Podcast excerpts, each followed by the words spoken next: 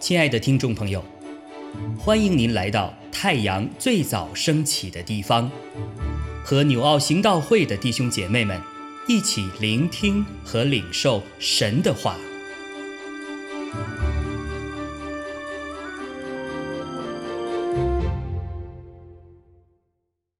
箴言二十二章十七到二十九节。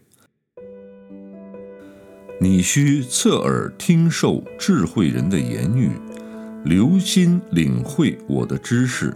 你若心中存记，嘴上咬定，这便为美。我今日以此特特指教你，为要使你倚靠耶和华。谋略和知识的美事，我岂没有写给你吗？那使你知道真言的实理。你好，将真言回复那打发你来的人。贫穷人，你不可因他贫穷就抢夺他的物，也不可在城门口欺压困苦人，因耶和华必为他变屈，抢夺他的，耶和华必夺取那人的命。好生气的人，不可与他结交；暴怒的人。不可与他来往，恐怕你效法他的行为，自己就陷在网罗里。不要与人击掌，不要为欠债的作保。你若没有什么偿还，何必使人夺去你睡卧的床呢？你先祖所立的地界，你不可挪移。你看见办事殷勤的人吗？他必站在君王面前，必不站在下贱人面前。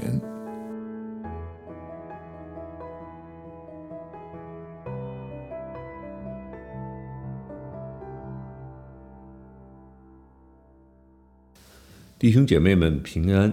今天 Q T 的经文在箴言二十二章的十七到二十九节。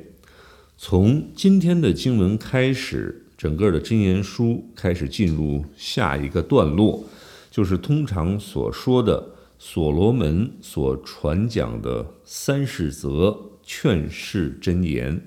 那今天的经文当中呢，就有其中首先的五则。那我们中国有句古话叫“举头三尺有神明”，就是劝告我们不要忘记在天上。有神，虽然神是不可见的，但是呢，提醒我们，我们不要因为以为神不可见，就我们就可以在世上任意妄为。那今天所罗门给了我们五则箴言，我们首先来看第一则，不可仗势欺人，也就是二十二到二十三节，他谈到。富足的人和有权势的人不可抢夺贫穷人的财物，也就是不可倚仗自己的权势来欺压这个贫穷人。那后面有一个谈到，也不可在城门口欺压困苦人，这是什么意思呢？因为在古代的社会，那么城门口是通常是断案和诉讼的地方。所以指的是你们不可在这个用使用法律的手段来欺压贫穷人啊！我们知道有权势的人或者是富人，他可以贿赂法官啊，可以雇佣非常有能力的律师，他可以甚至可以操纵法律，那。使得整个的事情能够颠倒黑白，用这样的手段来剥削、欺压困苦人。这里箴言提出了警告，他告诉我们：耶和华是贫穷人的捍卫者，神是贫穷人的保护者。这些的贫穷人受到欺压、遭遇不公的时候，神必兴起来保护他们。啊，这是第一则的提醒。第二则的提醒就是告诉我们要知道小你要晓得，近朱者赤，近墨者黑啊。前两天呢，有一位母亲跟我分享一个她生活中的事情，就是前段时间她发现她的孩子在行为上有些偏差，然后来他仔细的观察，他发现他的孩子在学校当中现在有一个最好的朋友，那么那位的朋友。是在这个行为上是有些问题的，那么这位母亲就想办法，那如何能够来劝导和劝诫他自己的孩子？所以他想到的方法呢，就是因为正好我们这段时间 Q T 的经文就是真言书，所以他想到的方法就是每天晚上给孩子读真言书啊。结果呢，在有一天早上开车送孩子上学的时候，孩子突然跟他说，他要少和某某同学来往。妈妈为什么啊？他说，因为那个同学说话的时候，通常经常会带有这个 F word，哦，他知道这样是不好的人，他应当远离。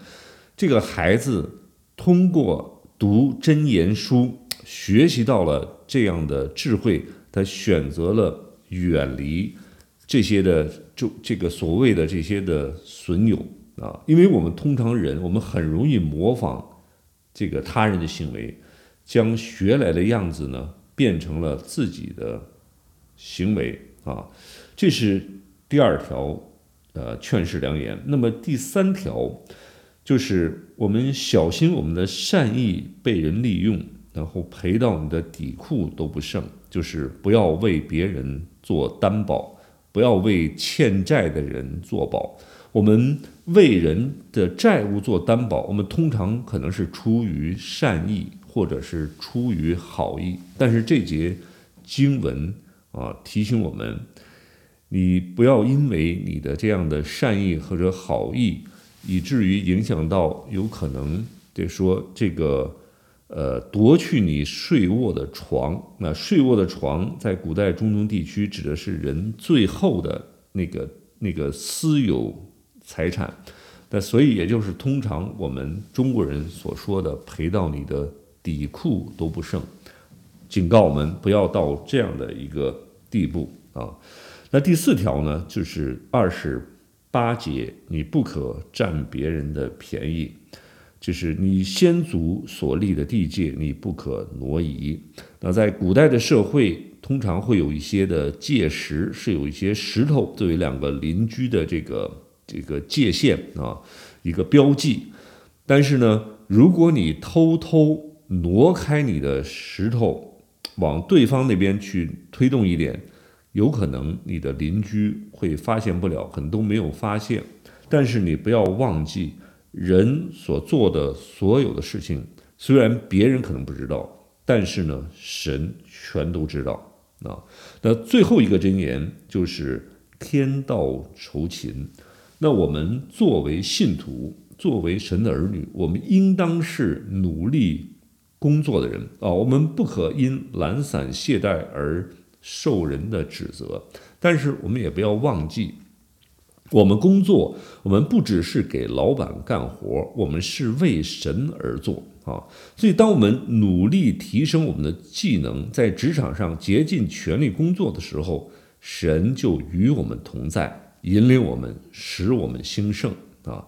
他也必赐福给我们，使我们能够受到上级的重视啊！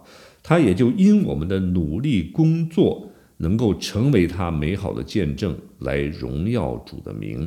啊，所以今天的经文是所罗门这个劝世箴言前面的五则，这些的箴言提醒我们，神在凡事的背后做王掌权。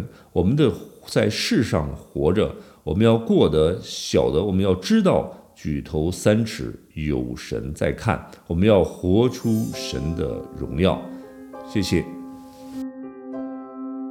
亲爱的弟兄姐妹。透过今早牧者的分享，是否能够让您更多的明白神的心意，或是有什么感动和得着？欢迎订阅和分享我们的频道。让更多的人领受神的祝福。愿神赐福大家。